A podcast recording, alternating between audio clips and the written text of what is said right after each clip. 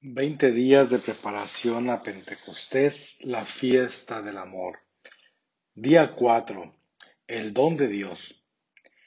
El Espíritu Santo no vive en nosotros únicamente para poseernos, vive también para ser poseído por nosotros, para ser nuestro. Propio del amor es dar dones, pero su primer don, su don por excelencia, es el amor mismo. El Espíritu Santo es el amor de Dios, por eso es el don de Dios. El don mismo de su Hijo nos lo hizo Dios por amor. Y por consiguiente, aún ese don inenarrable es por el primer don, por el don por excelencia. Si es propio del amor la posesión, el amor que se inicia es ansia de posesión. El amor perfecto es gozo de posesión. El amor que se consuma es abismo de posesión. Pero en el amor terreno, que imperfecta, que efímera, que inconsciente es la posesión. En el amor divino se posee necesariamente al que se ama y con intimidad más profunda que la que con nosotros mismos existe. Esta intimidad la tiene el alma que está en gracia con las tres personas de la Santísima Trinidad. Mas la primera intimidad es con el Espíritu Santo, porque porque sencillamente es el primer don. No quiere esto decir que se pueda poseer una persona divina sin poseer las demás, pues son inseparables, lo sabemos. Pero el orden de la apropiación, la razón de poseer al Padre y al Hijo, es que poseemos al Espíritu Santo que se nos ha dado como don de Dios. Qué verdades tan profundas, ¿no crees? El Espíritu Santo es nuestro. Podemos gozar de Él y usar de sus efectos. Sí, podemos usar de sus efectos. Dios, al amarnos y permitir que le amáramos, va a satisfacer esta exigencia del amor. Quiso ser nuestro y que nosotros fuéramos suyos. Pero esta mutua posesión no es superficial y efímera como el amor humano, sino algo muy serio, muy profundo y verdadero. No vive con nosotros, sino vive en nosotros.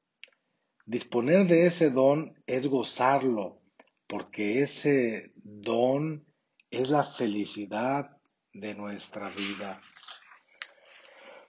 Desde el momento en que Dios determinó amarnos, se hizo nuestro. ¿Qué tiene de raro que dispongamos libre y confiadamente de lo que es nuestro? El mismo cielo es consecuencia natural de ese amor.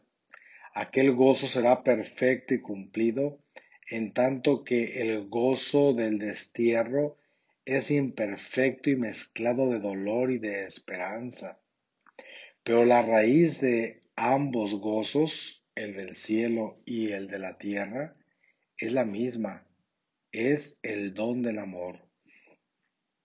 Gozar del Espíritu Santo es amar, gozar del Verbo es conocer, pero así como las personas divinas son inseparables, esos divinos gozos están también íntimamente enlazados. El conocimiento íntimo produce amor. El amor profundo es fuente de luz. Quien puede gozar de una divina persona puede gozar de las demás.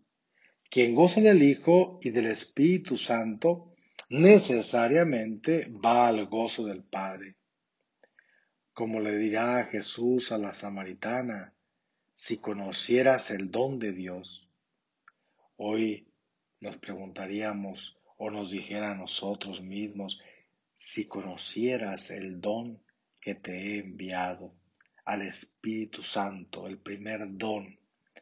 Si supiera los tesoros que se ocultan en la vida superior de las almas, las riquezas de ese mundo divino en el que nos introduce el don de Dios.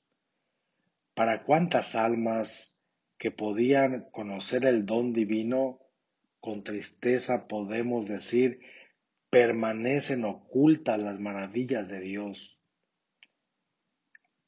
Antes de que la vida espiritual llegue a la madurez de la unión, posee el alma el don de Dios pero como quien posee un tesoro cuyo valor desconoce y de cuyas ventajas no puede aún disfrutar en su totalidad. ¿Por qué? Pues porque hay sombras tan espesas en el entendimiento que no logramos ver, porque hay todavía tan gran mezcla de afectos terrenos en el corazón que no logramos comenzar a volar. Está el alma tan ligada aún a las criaturas que no podemos aventurarnos al misterio divino, ni sabe el alma lo que posee, tristemente, como quien ha recibido una herencia, pero ni siquiera es capaz de redimensionar lo que ha recibido, ni tiene la libertad de los hijos de Dios para batir sus alas y elevarse al gozo de Dios. Cuando el Espíritu Santo llega a poseer plenamente un alma y ésta logra poseer plenamente el don de Dios, es la unión, es la perfección eso es lo que llamaríamos la santidad. El alma es toda de Dios y Dios todo del alma. Entonces Dios obra en el alma como se obra en lo que nos pertenece por completo. Y el alma goza de Dios con la confianza, con la libertad, en la dulce intimidad con que disponemos de lo que es nuestro.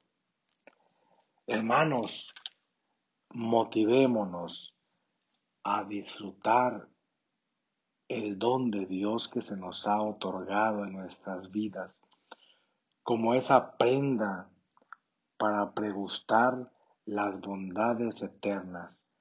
Para esto es necesario comenzar el despojo en nuestra vida, para que Dios penetre, para que el Espíritu Santo nos posea para que sea ese dulce huésped del alma, para que sea ese don que se nos ha otorgado, comience a actuar en nuestra vida, en nuestra inteligencia, en nuestra voluntad, es necesario conocer ese tesoro y disfrutarlo para disponernos a gozar de los bienes eternos que ya desde ahora en prenda se nos han otorgado en el Espíritu Santo, el gran don de Dios para el alma.